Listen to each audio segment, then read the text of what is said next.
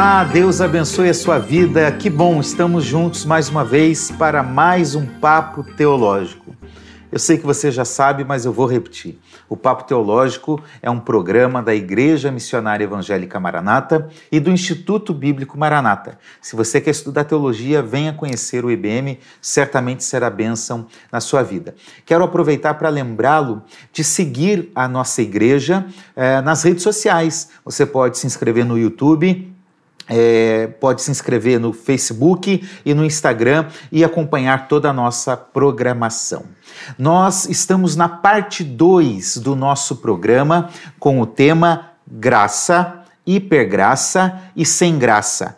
Como entender o favor de Deus. Nós já tivemos a parte 1 um, e hoje nós vamos desenvolver aqui a parte 2. Estamos aqui com o pastor Richard Robespierre tem que falar de forma diferente o seu nome. Isso, Richard Robespierre. Muito bem. Sentiu o sotaque carregado de francês? É bonito. Seja bem-vindo. Tudo bem, pastor? Tudo bem, graças a Deus. Bem para todo mundo. Que Deus abençoe a todos que estão nos assistindo. Amém. Pastor Patrick Vimer. Vimar. Vimar. Vimar. Seja bem-vindo. Tudo bem, pastor? Deus abençoe, tudo bom. Deus abençoe a sua vida. Que seja um programa que possa edificar ainda mais as nossas vidas. Muito bem. Vamos começar orando, pedindo a graça de Deus, a bênção de Deus para conduzirmos essa programação. Amém. Pastor Patrick, por favor. Amém. Senhor, muito obrigado por essa oportunidade. Apresentamos as nossas vidas diante do Senhor aqui, a vida de cada um que está conosco também através da internet, que, como eu falei, nosso desejo é que seja uma bênção esse programa para nossa edificação, crescimento e edificação. Abençoa-nos e que a tua graça nos baixe nesse programa, nos ensinando, Pai, em nome de Jesus. Amém. Amém. Amém. Quero lembrar, se você tem alguma pergunta, você pode deixar aí nos comentários que nós vamos responder, tá certo? Uh, o tema do programa é graça, hipergraça e sem graça. Né? O sem graça, a gente está dizendo o legalismo. Uhum. Já falamos da graça no programa anterior. Já falamos o que é graça, quais são os meios da graça, graça comum, graça especial, graça no Antigo Testamento, graça no Novo Testamento. Veja, muito assunto bom. Então entra lá e assiste a parte 1. Agora, vamos passar para uma segunda etapa que eu acho que é fundamental diante do contexto que nós estamos vivendo começou a, a, se dar uma ênfase à graça de Deus, e hoje a gente pode dizer que essa ênfase que era necessária, ela está chegando um, aos limites, ou melhor dizendo, aos extremos. Né? Uh, ou você tem uma hipergraça, ou você tem um legalismo. Então vamos falar de hipergraça. O que quer dizer isso? Né? O que, que nós queremos explicar quando nós estamos usando o termo? Pastor, Patrick, então, nos ajuda a entender um pouquinho. Bem, a hipergraça, como o próprio nome já diz, esse hiper antes é uma hipervalorização, é um foco, um melhor dizendo assim, ou um enfoque é, sobremodo mais, mais forte na, na graça divina. É, e aí, no meu modo de ver pessoal, quando o foco fica muito na graça, aliás, nós não podemos dissociar as qualidades, as virtudes, os valores divinos, porque quando você coloca uma ênfase numa coisa em detrimento de outro, você acaba errando. Deus é tanto amor quanto Deus é justo, por exemplo, tá? Por exemplo. Então a graça é bíblica, não podemos negar, nem podemos fugir dela, ir para o extremo de, falando sobre o legalismo pela lei, não é isso. Falamos no primeiro programa, mas corremos o risco se nós formos hipervalorizar a graça de pormenorizarmos algumas outras coisas que trabalham junto com a graça. E esse é o risco que eu vejo muito é, vivo no nosso meio nos dias de hoje. Muito bem. Pode-se dizer que a, a, hipergraça surge numa tentativa, pastor Richard, de, de combater o legalismo e ela se perdeu nessa caminhada? O que, que o senhor acha? Com certeza. E, e na tentativa de fugir de um excesso de legalismo, eles começaram a enfatizar um Jesus que trabalha para mim. Jesus deixou de ser Senhor e passou a ser uma espécie de lâmpada de Aladim. Jesus faz tudo para mim, ele me ama, então ele quer que eu tenha o melhor da terra. Ele quer que eu faça. Meus irmãos, esquece isso. Jesus veio morrer por nós no Calvário para nos salvar, para abrir o caminho para um dia irmos para o céu. O que passar disso não é real. Agora, que Jesus abençoa com um monte de coisa. Jesus me deu, por exemplo, uma esposa maravilhosa, glória a Deus. Jesus me deu duas filhas maravilhosas, me deu uma neta maravilhosa. Então, tudo isso faz parte do pacote da graça. Mas a ênfase, meu filho, não é o que ele fez para mim. Ah, eu quero agora um carro maravilhoso. Então ele vai lá e me dá um carro. Agora eu quero. Eh, deixa eu usar aqui uma, uma ilustração. Nos anos 60, 70, uma, uma cantora muito famosa chamada Janis Joplin. Ela fez uma música que dizia: Senhor, você não vai me dar um Mercedes-Benz? Todos os meus amigos têm um Porsche. Eu tenho que fazer um ajuste. É, é isso que é, que é a graça de Deus? James Joplin estava ridicularizando uma visão. E nós parece que pegamos a visão que ela ridicularizou e trouxemos para a pregação por incrível diária. Que pareça. É, por incrível que pareça. Poderíamos dizer então que esse seria um primeiro ensino equivocado da, da, dessa, né? desse conceito da hipergraça, Isso. correto? Que ela veio para resolver nossos problemas, por exemplo, porque ele baseado no que Deus nos ama é. e a sua graça nos basta. Então Deus, Deus nos dá tudo. E não é uma verdade isso. Essa não é verdade. É, é, não é a nossa vontade que prevalece, mas é a vontade de Deus. O Pai Nosso diz isso, na verdade, né? É, o... Seja feita a tua vontade, não a, a minha. A tua vontade, não a nossa. É verdade. Nós temos que aprender a, a conhecer a vontade de Deus e não a, e a, a, a nossa própria Deus, vontade. Né? É a verdade. O que mais? A gente pode dizer que uh, a hipergraça ela tem trazido uma mensagem é, bem gourmet não sei se é o termo correto, mas. É, mas é bom, é bom. Bem fofinha, é. sabe? De que Jesus, ele é bem legalzinho. Então, o jeito de falar das pessoas que pregam esse, essa hipergraça, o jeito de falar de Jesus, até às vezes falam coisas boas e bonitas Eu que são verdadeiras. De evangelho Jujuba. é aquele evangelho que tem todas as cores que você gostar, sabores que você gostar e tem é um docinho. jeitinho, molinho, não machuca ninguém, nem o dente machuca. É isso aí. Então a cruz serve só para você se apoiar quando você está cansado, quando está com algum problema, quando está com alguma dificuldade, né? Esse é o enfoque demasiado na graça em detrimento de outras coisas. Para essas pessoas que seguem essa, essa doutrina, essa, enfim, uma filosofia, ideologia, não sei, a cruz serve para você resolver seus problemas. É isso aí. Quando tem problema, eu vou para a igreja. Quando uhum. tem problema, eu busco. E na verdade, o tomar a cruz não é se apoiar na cruz. O tomar a cruz é o negar a si mesmo. É, é, é, é morrer. Nega-se a si mesmo, vai para o golpe e morre. Não para você merecer algo. É. Mas se nós morremos com Cristo, também com Ele viveremos. Então o Evangelho, é duro dizer isso, mas o Evangelho bíblico é o Evangelho de morte. É para a gente morrer mesmo, por nossas vontades, nossos desejos. Repito, o Pai Nosso nos orienta assim, a oração. Então a cruz não é para resolver nossos problemas. Aliás, esse foi um problema dos judeus há dois mil anos atrás. Quando Jesus veio, eles esperavam um Messias que fosse resolver todos os problemas deles. Militarista. E aí, guerreiro. pastor Assi, uhum. não sei se já falei isso aqui, se já falei, vou repetir, me perdoe. Os judeus criaram na mente deles um Messias que iria resolver todos os seus problemas, libertar de Roma. E, e o Jesus da profecia bíblica não era esse. Eu temo, aí João fala que ele veio para o que eram os seus, e os seus não receberam. Eu temo que isso vai repetir. Porque Jesus virá para arrebentar a igreja e grande parte vai ficar. Porque estão criando um outro Jesus, aí de novo, que veio para resolver todos os seus problemas, mas esse não é o Jesus da Bíblia. Às vezes eu, eu escuto esses pregadores da hipergraça. Né, pra, Jujuba. É, o pregador Jujuba.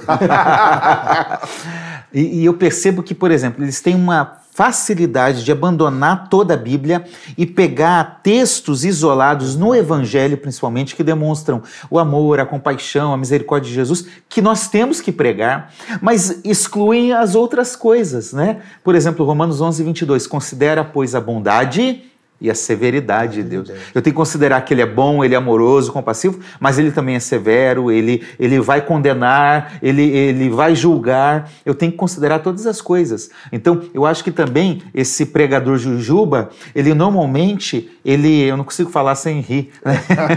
esse pregador eu Jujuba, é, eu também. É, ele, ele não foca em todo o plano de Deus, como Paulo diz. Olha, quando eu estive com vocês em Efésios, eu anunciei a vocês todo o plano de Deus. Mas eles pinçam algumas coisas desse evangelho que são verdades e aí ficam só nessa hipergraça. Você falou agora, eu me lembrei de Atos Apóstolos, quando Pedro ele foi preso e o anjo liberta da prisão. O texto diz assim, o texto bíblico, o anjo vai falar, Pedro, vai, entra lá no templo e prega a mensagem completa da salvação.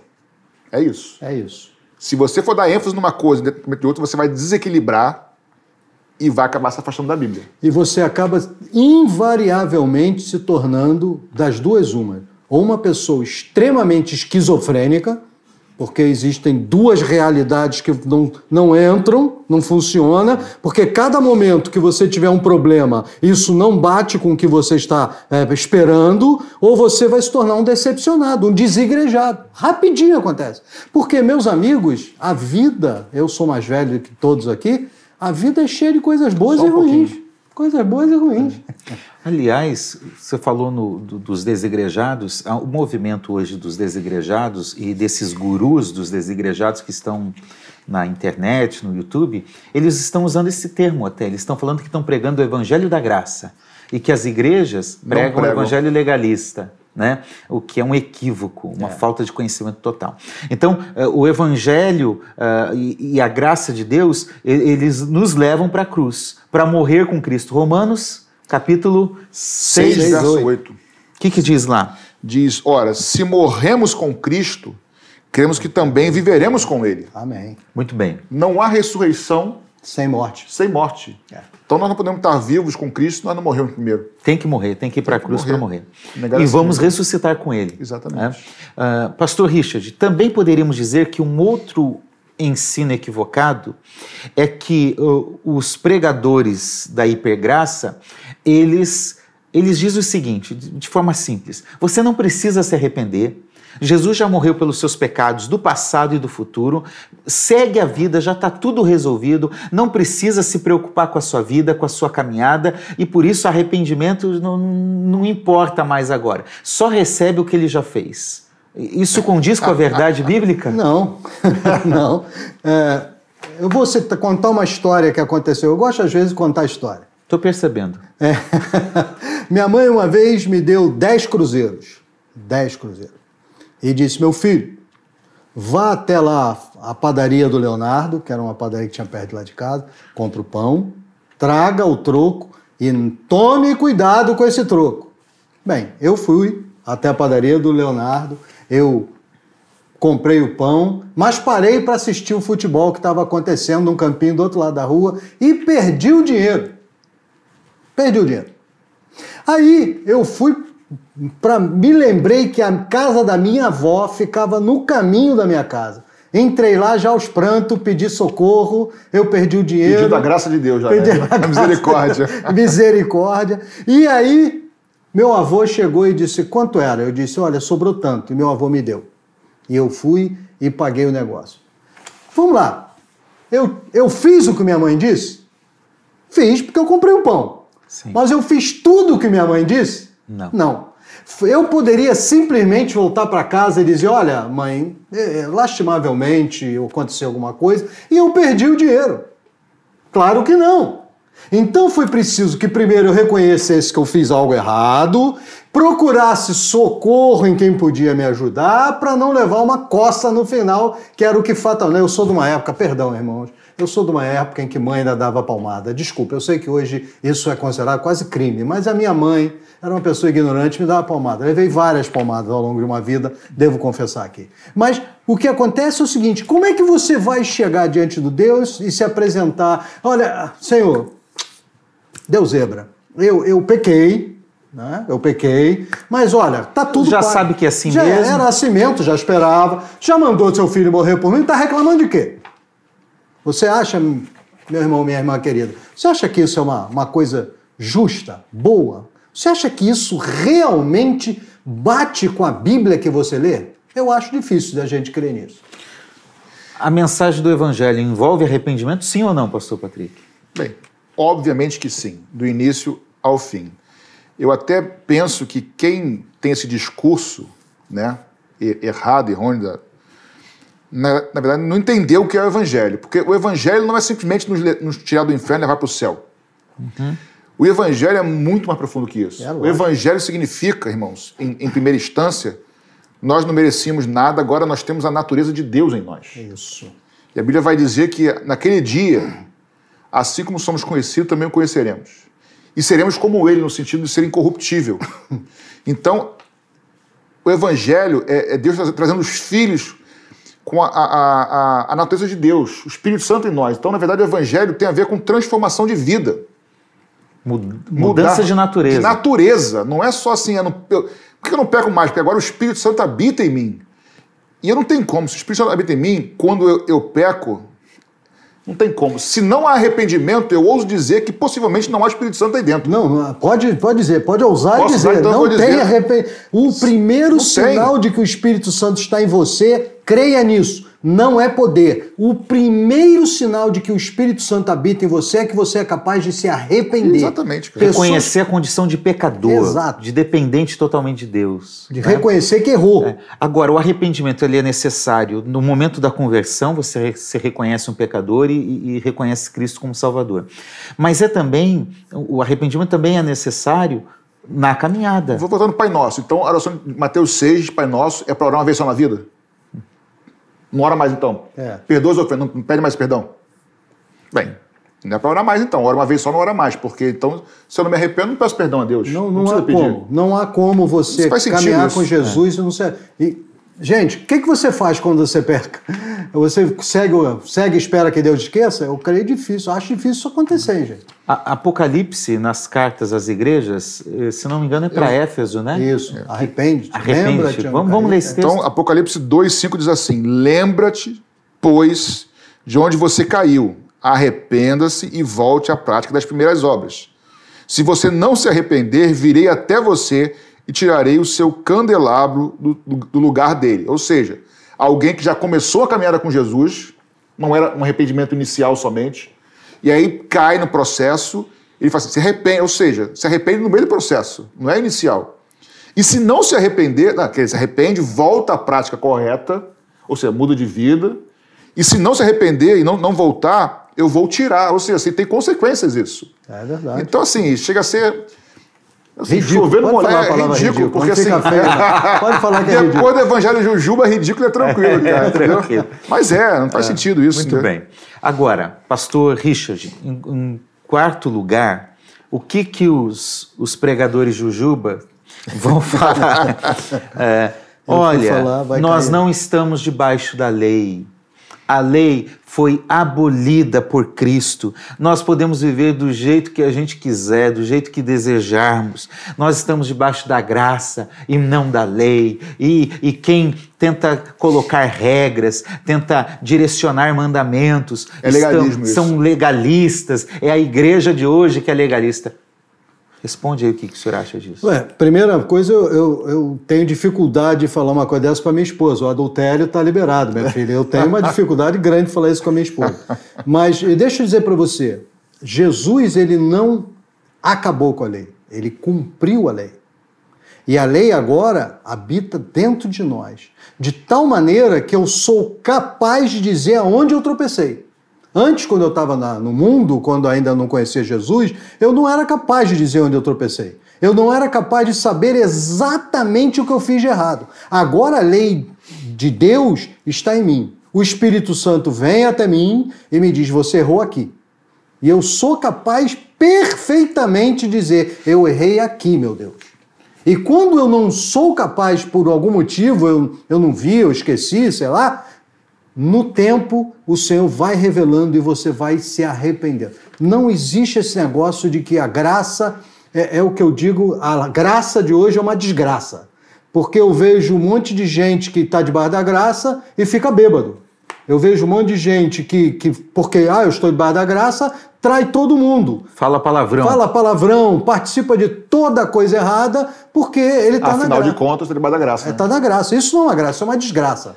Deixa eu pegar uma palavra do pastor Richo que falou muito, de forma precisa, mas talvez alguém pondere o Senhor. O senhor está certo quando diz que Jesus não acabou com a lei, ele cumpriu a lei, certíssimo. Mas alguém fala assim: ah, pastor, mas não está escrito que, Jesus- que o fim da lei é Cristo?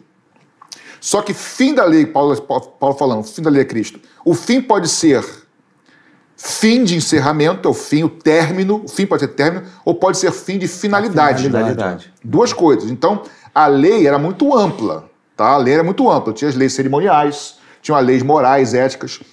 Tanto uma quanto outra, todas as leis apontavam para Cristo. As leis morais falavam do caráter de Deus, de Cristo. As leis cerimoniais falavam do que do cordeiro que viria sacrificado, do sangue, tudo isso. Então, alguma parte da lei se cumpriu em Cristo porque tinha finalidade, finalidade de apontar. Se cum- Nós não sacrificamos mais animal, Nem deve. nem deve, é matamos mais nada. Ok, se cumpriu. Outras, como relacionamento, por exemplo, que falavam do caráter de Cristo, se cumpriram em Cristo e Cristo continuou vivendo aquilo ali. É, Adultério era pecado no Antigo Testamento, continua. continua, sendo no Novo. o É um mandamento. né? Exatamente. É, roubar e todo E aí, idolatria. ou seja, o que Cristo faz, eu faço. Ou pelo menos procuro fazer. Ele é o, é o mestre, né?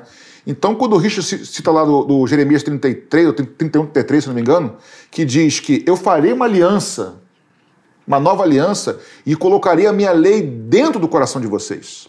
Então, aí Paulo vai falar o seguinte, que a lei é agora a graça, mas o que era impossível pela lei, porque na lei era impossível, porque tinha o que fazer, mas eu não conseguia fazer. Aí ele fala, o bem que quero fazer eu não faço, o mal que quero eu faço, mas agora, templo do Espírito Santo, aí já muda, porque Paulo vai falar assim, agora Deus opera em nós tanto querer Quanto- quanto, realizar. Agora eu sei o que eu tenho que fazer, e o Espírito Santo me capacita a fazer. Então agora é possível viver de maneira diferente que antes não era possível. Justo e ordenado. Tá. E aí tem até um texto romano, não sei se a gente vai ler esse texto ou não, pastor Assi. Vamos ler. Mas que diz, por exemplo, esse argumento que eu estou debaixo da graça. Estar debaixo da graça justifica o seguinte: porque eu estou debaixo da graça, o pecado não tem domínio sobre mim. É isso. Pelo contrário, eu sou, ah, mas eu estou debaixo da graça. Peraí, se realmente você está, o pecado não tem domínio mais. Porque agora, ou você está debaixo da lei, todos deveriam estar, né, debaixo da lei brasileira, alguns estão em cima, acima da lei, É, infelizmente. tá né? assim, ó. Tá assim, ó. Aqui é. Se bem que no, no caso de Jesus é o seguinte, a lei não está nem em cima da gente e nem abaixo, a lei está dentro. Dentro. Dentro de nós, na verdade, né? Quando embaixo da lei, ou seja, a lei não está mais fazendo peso sobre nós. Eu não tenho mais o jugo da lei. Agora a graça está sobre mim. E a lei dentro. E eu agora cumpro a lei. E aí o texto que a gente pode ler é Romanos 6, né, pastor Assir? Romanos Vamos 6. ler alguns textos que eu acho que é interessante. Romanos 6, 12 e 14. Quem lê? Pode ler. Aí, pastor Richard, tá com a- uma Bíblia aí, um acesso? Ou vamos fazer o seguinte, Então, ele lê lá. ele lê lá. ali e você Lê Romanos- acha aí. eu 6. queria que você lesse Romanos 7, 12. Tá bom, eu leio, Tá bom? aqui. E Diz nós vamos ler assim- mais alguns textos. Romanos 6, de 12 a 14. Portanto, não permitam que o pecado reine em seu corpo mortal, fazendo com que vocês obedeçam às suas paixões. Também não ofereçam os membros do corpo ao pecado como instrumentos de injustiça, mas como pessoas que passaram da morte para a vida. Ofereçam a si mesmos a Deus e ofereçam os seus membros a Deus como instrumentos de justiça.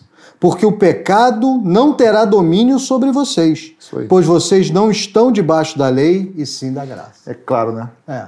O pecado não terá domínio porque vocês não estão debaixo, debaixo da lei. Ou seja, viver pecando porque está debaixo da graça, desculpa, você não está debaixo da graça. É. Porque a, a graça, a mesma graça que salva, ela transforma também, capacita, né? Essa é a principal característica da E é interessante que ele diz aqui o seguinte: ofereçam os seus membros a Deus como instrumento de justiça. Ou seja, eu tenho que me oferecer a Deus para praticar o que é correto. O que é correto, é É, isso o aí. meu corpo agora, que antes reina, onde reinava o pecado, agora reina a graça, Aquele o texto é amor. import- né, interessante quando diz assim, a minha graça te basta, Paulo, Paulo fala assim, a minha graça te basta, Deus falando para Paulo. Porque o meu poder, Se aperfeiçoa. aperfeiçoa. ou seja, graça e, graça e poder é quase sinônimo ali. A minha graça te basta, o meu poder se aperfeiçoa, ou seja, então a graça é o poder de Deus agindo em nós, cara, para viver diferentemente. Não só salva, o poder capacitante. capacitante, É, exatamente. é, a gente vê muito poder, as pessoas falam demais em poder como sendo uma coisa que eu vou fazer, eu vou acontecer. Na verdade, a palavra dunamus, é, grego, né, quer dizer capacitar. É o poder que me capacita a cumprir a lei. É isso, na verdade. É esse, essa capacitação. Que era impossível antes, não é mais impossível. não é- agora é possível. Agora eu não tenho mais que adulterar. É. Então veja, nós não temos mais a lei do Antigo Testamento com aquele peso que se tinha. Mas isso não quer dizer que, por exemplo, vamos ler Romanos 7,12? 7,12 diz assim: a lei é santa e o mandamento é santo, justo e bom. Bom.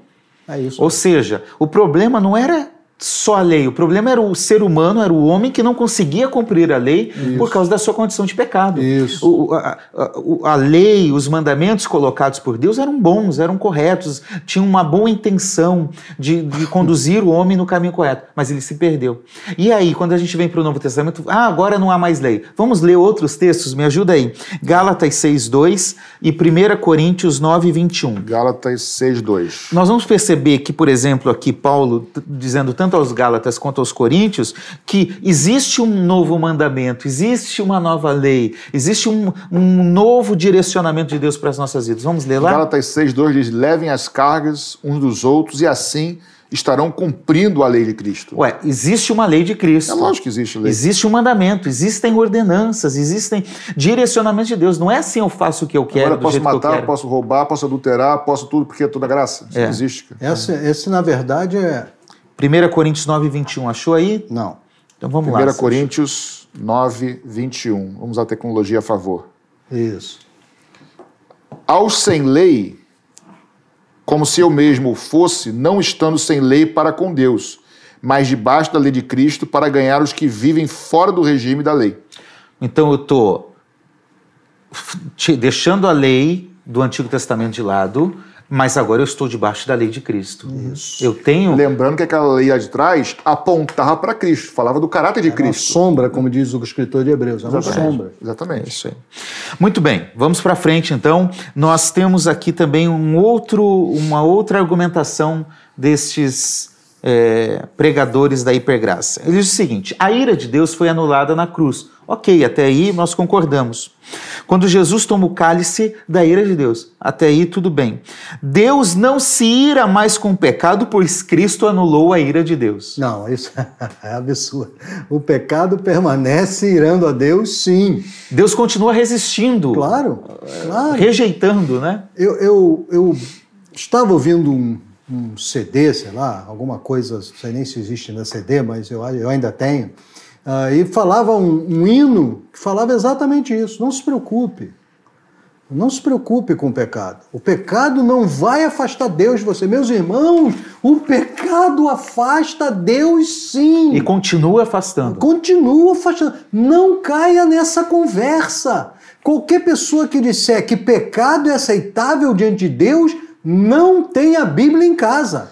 Está lendo a Bíblia de cabeça para baixo. Porque a Bíblia verdadeira, daquela boa que não deforma, não solta as tiras e nem tem cheiro, a Bíblia verdadeira fala que Deus, ele abomina o pecado. Isso viola a santidade e a justiça de Deus. A gente tem que tomar muito cuidado com essas coisas. Agora, pastor Patrick, eh, quando eu digo que a, a Deus, a ira de Deus foi anulada em relação a nós, a ira não nós, cai é. sobre nós, Eu- mas não foi anulada. Eu nem acho que anular seja o verbo correto aí.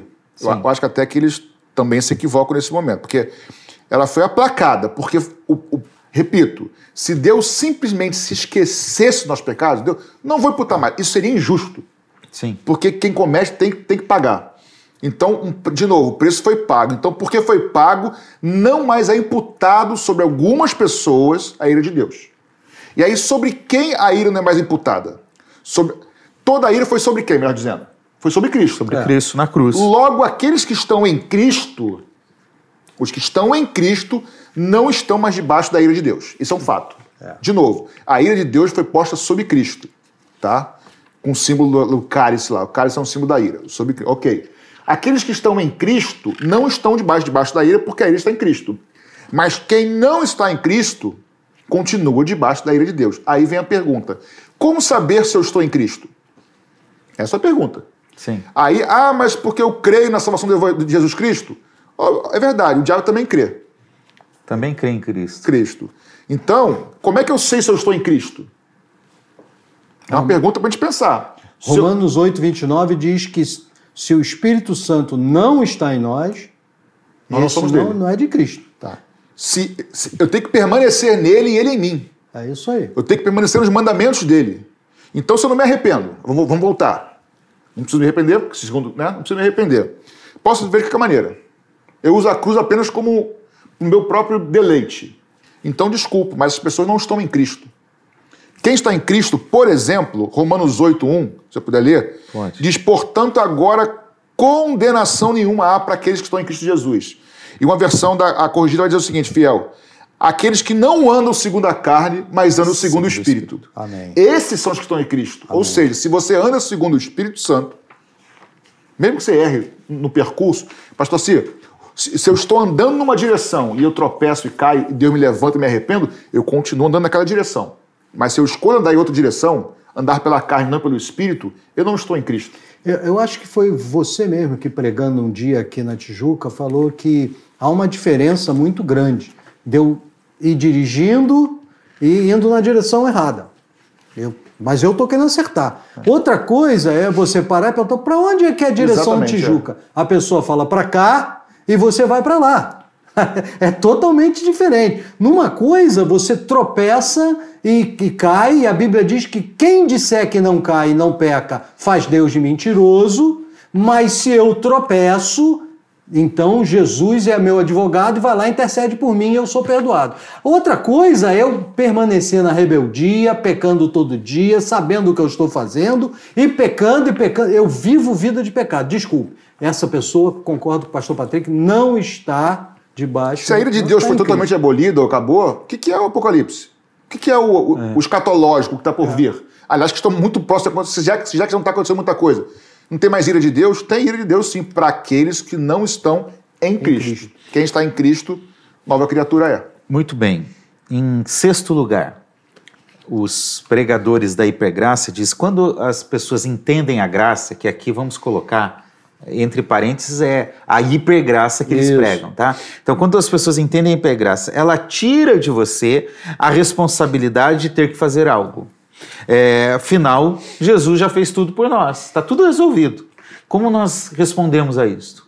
É verdade isso? Nós não precisamos fazer mais nada, tá, tá tudo tranquilinho, tá sossegado, e hoje eu não tenho que fazer mais nada? Como nós respondemos a isso? Eu, eu olho para a vida dos apóstolos, né? É, olha para ele. Eles não tiveram que fazer mais nada. Olha, aceitei, conheci Jesus. Agora o que, que eu faço? Agora eu sou pescador, vou pescar. Agora eu faço isso, eu faço aquilo. Eu vou continuar minha vida como se nada tivesse acontecido. É isso mesmo que a gente vê na vida dos apóstolos? Os apóstolos todos morreram de velho, em casa, com vários filhos e vários Vendo netos. Netflix, né? É, tá levando Netflix. É. Né? Eu conheci um menino da igreja que dizia, quando Jesus perguntou para o ceguinho Bartimeu, o que queres que eu te faça? Ele, o que, que Jesus achava que ele dizia? Eu quero ir para a Disneylândia? É lógico que não. Quando a Bíblia fala para nós de que a vida daqueles homens, que nós devemos ser imitadores daqueles homens, aqueles homens sacrificaram até o último gotinha de sangue para o Evangelho. Gente, não acreditem nessas bobagens, isso são verdadeiras baboseiras. Baboseiras que são vendidas para que nós, sei lá, vivemos, um- vivamos uma vida jujuba. É isso aí. É isso aí. Vamos ler um texto, Tito, capítulo 2, versículo 11 a 13, pastor Vamos Patrick? lá. Tito 2, Tito 2, 11 a 13 diz assim: Porque a graça de Deus se manifestou, trazendo salvação a todos. Ela, ela no caso, a graça, nos educa para que, renegados im- impiedade e as paixões mundanas, vivamos neste mundo de forma sensata, justa e piedosa, aguardando a bendita esperança e a manifestação da glória do nosso grande Deus e Salvador, Jesus Cristo. Do nosso grande Deus e Salvador, Jesus Cristo. Mais claro do que isso, impossível. Só desenhando. A graça salvadora nos educa. A graça, em outras versões, salvadora nos ensina a vivermos de maneira diferente, deixando algumas coisas e prosseguindo outras. Renegando a impiedade, as paixões mundanas e vivendo de forma sensata, justa e piedosa. Mais ou menos o que Paulo fala, deixando as coisas que para trás, porque a graça é isso, a vida com Deus. Você deixa algumas coisas e prossegue para outras. Então a mesma graça que salva, ou melhor, lá atrás, no primeiro programa, lembra? A mesma graça comum que nos dá a capacidade de crer, quando nos é ofertada salvação e nós cremos, essa mesma graça nos salva e ela nos capacita a viver diferente. É isso aí. Novidade de vida. Aí eu- nós começamos falando já, já comentamos um pouco nesse programa, é, que existem os extremos. Nós temos a graça aqui, no, no correto, no meio, Bíblico. mas nós temos o legalismo e nós temos os- a hipergraça. Tá? Vamos só pontuar o que é cada um e como nós é, resumimos, concluímos esse assunto eh, pontuando o que cada um expressa e o que de fato significa. Então, pastor Richard, o que é um legalista? O legalismo, eu, eu, vou, eu poderia falar muitas maneiras, mas para que a pessoa em casa possa entender melhor, o legalista ele espera que as coisas externas mudem o seu ser interno. Ele espera que se eu seguir uma série de, de coisas externas, elas terão o poder de me mudar por dentro. Isso não acontece. Você se torna uma pessoa asceta, como se dizia antigamente. Uma pessoa que é aquela pessoa que anda. Eu conheci alguns, infelizmente, pessoas ótimas, mas que eram assim, ascetas. Eles não. Até para tomar banho era problema. Então tinha que tomar um banho de uma maneira especial, que tinha que pentear o cabelo assim, não podia cortar o cabelo, não podia cortar a unha. Gente, coisas loucas. Então, essa, essa ideia de que coisas externas, mandamentos, seja lá o que for, que tem o poder de me mudar internamente, gera um legalista. E, e, até se eles utilizam de disciplinas espirituais que são importantes, como oração, isso. jejum. Eu tenho que fazer tudo isso para poder. fazer. E aí de fora para dentro de novo. E é? até usa isso como, como se advogando para si mais santidade, mais orgulho, né? espiritualidade, né? é um orgulho santo, né? Então o legalista ele usa das disciplinas, usa das regras, dos mandamentos, das leis para se sentir mais santo que Alguns qualquer outro. Alguns filósofos hoje chamam isso de sinalização de virtude. Eu mostro para todo mundo as minhas virtudes. Está super na moda. Eu largo a pregação do evangelho, eu esqueço da salvação claro, e vou. As redes sociais, eu só isso. É, é. Eu vou mostrar todas as minhas. Como eu sou extraordinariamente santo em relação aos demais. E, e para resumir, hipergraça, o que, que nós poderíamos dizer? Talvez para combater esse legalismo, a hipergraça, Deus me ama como eu sou, e como Ele me ama como eu sou, a graça dele me basta, então eu não preciso me arrepender. Não preciso, santificar. não preciso mudar de vida e santificar, porque senão seria por obra, segundo eles. Não então, precisa jejuar, nada. não precisa orar, não precisa, não precisa ler a até, Bíblia. Até jejua, mas não precisa nada disso, assim. Ou seja, não há mudança de vida, não há transformação, não há semelhança de Cristo nesse tipo de evangelho. E pode viver do jeito que quiser, porque é salvo pela graça. É pela graça. É isso é. aí. Agora, qual é a proposta correta do Agora evangelho? Para o centro. A graça de Deus, o evangelho de Deus. O que, que nós podemos, fazendo essa comparação, é, nessa balança entre legalismo e hipergraça, o que, que é o evangelho? Eu acho o mais extraordinário da proposta do evangelho é exatamente que o Senhor vai mandar o seu espírito habitar em nós e esse espírito em nós nos transforma de fora para dentro. De dentro para fora. É. De dentro para fora. Ah, de dentro para fora. Perdão, é, de dentro para fora. É. Eu me lembro que quando eu estava no mundo, eu tinha uma boca imunda. Eu, eu não gosto nem de lembrar daquela época. Eu tinha uma boca imunda. E então eu conheci Jesus. Então, se fosse a proposta legalista, eu não posso, eu não posso, eu não posso. Se fosse a hipergraça, eu posso, posso, posso. É. Mas quando é o Evangelho, ele me transformou e eu não senti mais falta não disso. Devo. Nunca mais. É. Aconteceu e foi embora da minha vida, isso não mais existe da minha vida. O que mais, pastor Pedro? É, o Evangelho, eu vou pegar essa expressão de dentro para fora, o Evangelho não é um conjunto de regras e proibições. Isso podia ser na lei. O Evangelho é, de novo, repetindo, mas sem medo de ser repetitivo, é transformação de dentro para fora. É isso aí. É vida sobrenatural de Deus é, vida em santidade, não como peso da lei ou de julgo, mas por querer ser parecido com Jesus. Eu, eu amo a Jesus e eu quero ser parecido com parecido ele. Com ele. Qual é, é, é, ser transformado dentro para fora, é frutificar, é, é ser fiel à fidelidade como fruto da sua fé verdadeira. Então, nem um extremo e nem outro. E aí, pastor Assi, eu acho que vale a pena a gente voltar à definição do strong, lá no primeiro programa.